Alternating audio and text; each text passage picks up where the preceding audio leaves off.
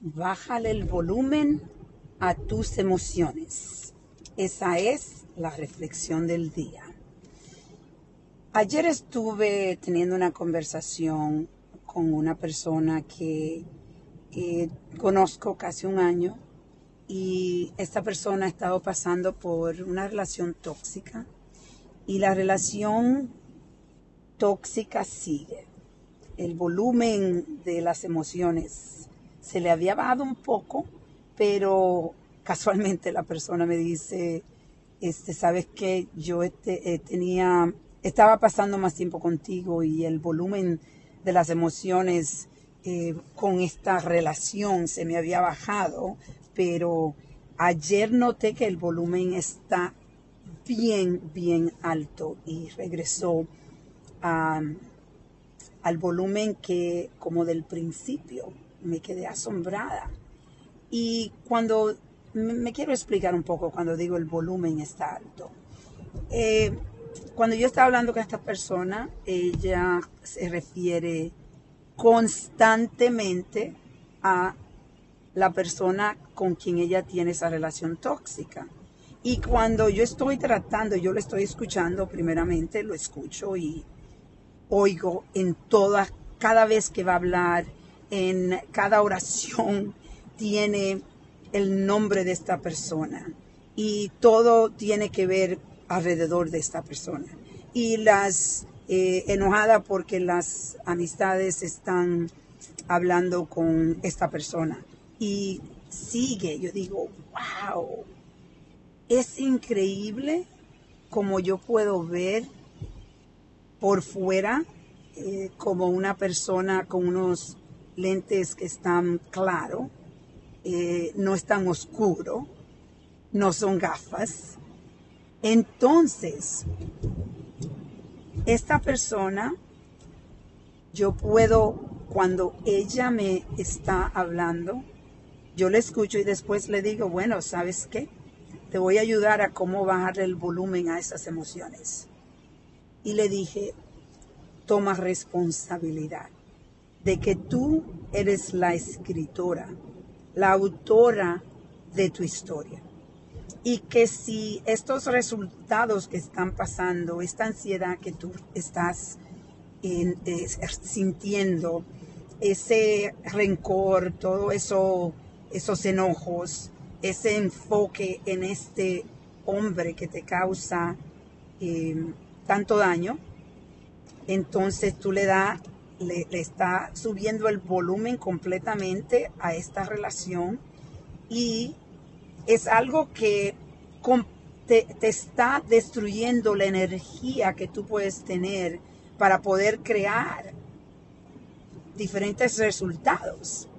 Pero en realidad tú eres la que está haciendo la decisión de escribir en tu libro de tu vida, seguir escribiendo más tóxico. Y con amor, respeto y cariño le dije que ella está tóxica y se ha acostumbrado a lo tóxico. Y, es, y yo le estaba diciendo, en realidad, si tú te pones a pensar, que esa persona siga consistentemente contigo, atrás de ti, te alimenta tu ego. Ese ego está inflado porque dice, wow, yo estoy, soy importante, esta persona eh, me ama y está obsesionada conmigo, entonces parte del ego se siente feliz. Aunque tú te sientas que te estás ahogando, tú sigues escribiendo diariamente cuando te levantas y empiezas a escribir en la página del día, le está dedicando la página a esa persona que te está destruyendo. Pero en realidad la persona no es la que te está destruyendo, sino tú estás dejando que esa persona te esté destruyendo a ti. Y yo sé que es muy difícil aceptar esta responsabilidad de que somos los autores de nuestra vida. Es muy difícil. Y hay que hacerlo con amor, con caridad y respeto, porque en realidad eh, somos todos personas que estamos aprendiendo a vivir. Estamos aprendiendo a vivir. Lo lindo es que cada día que tú te levantas, esa página está vacía. Tú empiezas a hacer las decisiones que empiezas a escribir en esa página. Y por eso, en realidad, cuando uno se toma la responsabilidad de todo lo que le está pasando a uno en su vida, entonces también puedes tomar la responsabilidad y tener la esperanza de que tú puedes reescribir la historia, de que tú puedes decidir la historia que tú vas a escribir en, el, en la página del día.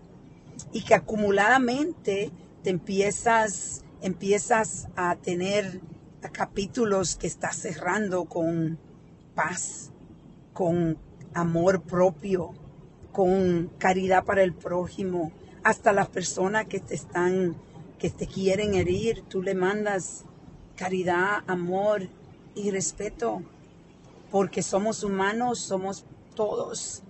Con todos tenemos esa oscuridad y esa claridad entre nosotros. Eso es algo que existe. Entonces hoy te voy a preguntar a ti, ¿cuál es el volumen de tus emociones? ¿Cuáles son las emociones que estás alimentando? ¿Cuáles son las emociones que decides escribir hoy cuando te levantes? Recuérdate que es una página nueva que puedes empezar a escribir. Y tú decides hoy las emociones que vas a alimentar. Vamos a reflexionar y a reconectar.